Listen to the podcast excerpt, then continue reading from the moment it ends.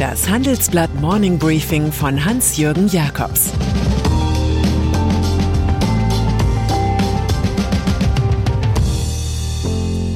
Guten Morgen allerseits.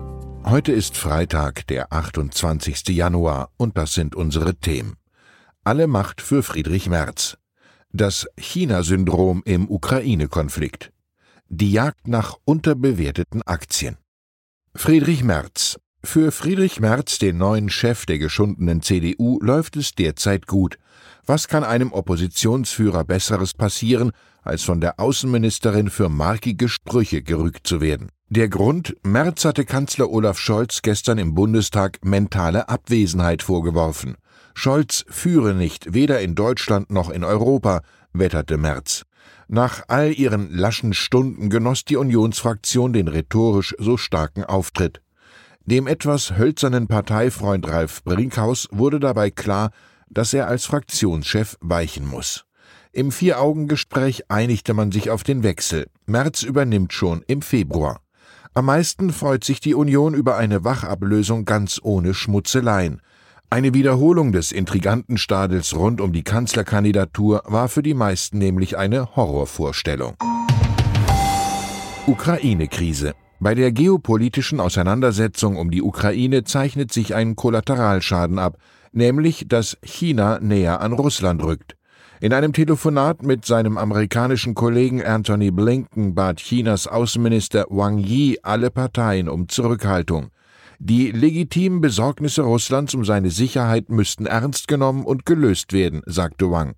Der Chinese mahnte, im 21. Jahrhundert sollten alle Parteien die Mentalität des Kalten Krieges komplett aufgeben. China. Die EU leitete vor der Welthandelsorganisation unterdessen ein Verfahren gegen China ein. Die Volksrepublik hat Litauen von der eigenen Zollliste gestrichen. Handel zwischen den Ländern ist damit praktisch unmöglich geworden. Litauens Exporte nach China brachen um mehr als 90 Prozent ein. Der Staat im Baltikum hatte es Taiwan erlaubt, eine eigene Vertretung im Land zu eröffnen. China aber sieht Taiwan als abtrünnige Provinz an. China sei ein Risiko für die Weltwirtschaft, schreibt Handelsblattprofessor Bert Rürup in seiner Kolumne Der Chefökonom. Zwar sei Chinas Aufstieg drei Jahrzehnte lang der Treiber der Weltkonjunktur gewesen, nun jedoch drohe aufgrund von Corona, des Handelsstreits sowie der Überalterung Chinas eine Bremswirkung. Rürup warnt, dass alle China-Strategien auf den Prüfstand gehören. Vielleicht halten wir hier noch einmal inne und hören auf den chinesischen General und Philosophen Sun Tzu. Um 500 vor Christus hat er das Buch Die Kunst des Krieges verfasst. Eine Schlüsselstelle darin lautet, der klügste Krieger ist der, der niemals kämpfen muss. Erdgas. Je weiter der Konflikt mit Russland eskaliert, desto besser kommen die Amerikaner ins Geschäft. Sollten die Erdgaslieferungen aus Russland ins Stocken geraten, wollen die USA ihr verflüssigtes Schiefererdgas LNG als Ersatz anbieten. Auch Katar steht zur Verfügung. Der Emir hatte schon im vorigen November bekundet, aufrichtiger Partner Deutschlands zu sein. Der größte arabische Investor will weitere 10 Milliarden Euro für Beteiligungen an deutschen Firmen ausgeben. Wie genau die Allianz zur Notversorgung mit Gas aussehen soll, werden Scheich Tamin Al-Thani und US-Präsident Joe Biden nach unseren Informationen demnächst in Washington besprechen. Aktienmarkt. Das Poesiealbum der Börse ist voller Sprüche, die sich um antizyklisches Verhalten drehen. So dichtete Karl Mayer von Rothschild einst Kaufen, wenn die Kanonen donnern, verkaufen, wenn die Violinen spielen. Warren Buffett übersetzte das in den Jargon des modernen Cowboy-Kapitalismus, sei gierig, wenn andere sich fürchten. Wo aber soll der geneigte Gierige zuschlagen? In unserem Wochenendreport gehen wir solchen Fragen nach. Unser Börsenexperte Ulf Sommer erklärt vier Methoden, um unterbewertete Aktien aufzustöbern. Da ist zum ersten das Value Investing. Die Veteranen Warren Buffett und Charles Munger praktizieren es. Sie interessieren sich für Firmen mit wenig Schulden, niedrigem Aktienkurs, hoher Dividendenrendite und guten Buchwerten in der Bilanz. Man landet hier bei Coca-Cola, Amazon, Apple, der Bank of America oder American Express. Dann ist da die Substanzmethode. Gefragt wird nach einem möglichst günstigen Verhältnis des Kurses zum Buchwert. Diese Liste umfasst die Deutsche Bank, Fresenius, Bayer, BMW oder auch Bayersdorf. Die Dividendenstrategie sucht nach Titeln mit hoher Dividende und niedrigem Kurs. Das trifft auf die Allianz Procter Gamble, Sanofi, Novartis und Munich Re zu. Und als Nummer vier ist da noch der Quick and Dirty Ansatz. Er schaut auf Firmen in ethisch inkorrekten Branchen wie Öl, Tabak und Waffen. Die sind gewinnstark, aber moralisch kontaminiert. Hier tauchen RAE Systems, General Dynamics, British American Tobacco, Philip Morris und ExxonMobil auf. Natürlich gilt, auch die raffinierteste Theorie wird die Nervosität im Markt angesichts von Zinswende und Ukraine-Krise nicht vergessen machen.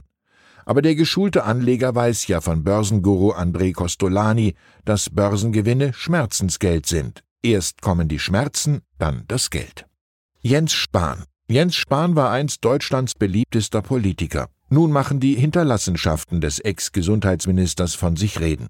In gleich 113 Gerichtsverfahren schlagen sich Mitarbeiter von Nachfolger Karl Lauterbach SPD mit Lieferanten von Masken herum.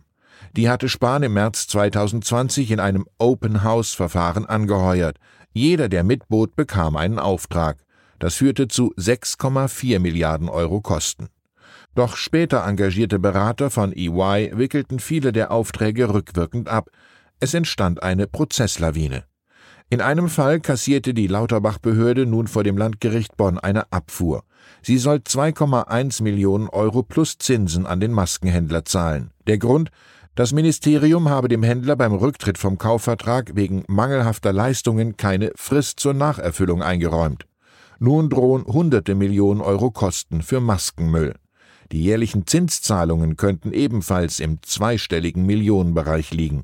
Spahns Politikkünste haben einen hohen Preis. Mein Kulturtipp zum Wochenende. Serge von Jasmina Reza ist ein jetzt auf Deutsch erschienener Roman über das Erinnern. Wir verfolgen das Schicksal der Poppers, einer bürgerlich-jüdischen Familie in Paris. Die Titelfigur ist ein Berater, dem wenig glückt und der sich darüber mit Völlerei und Alkohol hinwegtröstet. Der Höhepunkt auf einer Reise nach Auschwitz bricht das fragile Familienkonstrukt zusammen. Serge verweigert sich der vorgesehenen Gedenkkultur, und irgendwann sagt sein Bruder Jean, von der Erinnerung ist nichts zu erwarten, dieser Fetischismus der Erinnerung ist bloßer Schein. Neil Young. Und dann ist da noch der kanadische Rockveteran Neil Young. Nach einem spektakulären Mann-gegen-Mann-Kampf nimmt der 76-Jährige seine Musik von der Streaming-Plattform Spotify. Young hatte sich über Podcaster Joe Rogan echauffiert. Der habe in seiner exklusiv auf Spotify publizierten Show The Joe Rogan Experience Fake News über Corona und Impfungen verbreitet. Spotify sei so zu einem Ort der potenziell tödlichen Desinformation geworden, wetterte Young. Doch das schwedische Unternehmen schwieg zu diesen starken Tönen. Sieht ganz so aus, als habe der Streamingdienst den Podcaster über den Rockstar gesetzt. Ich wünsche Ihnen ein schönes Wochenende. Rocken Sie es. Es grüßt Sie herzlich Ihr Hans-Jürgen Jakobs. Das war das Handelsblatt Morning Briefing von Hans-Jürgen Jakobs, gesprochen von Peter Hofmann.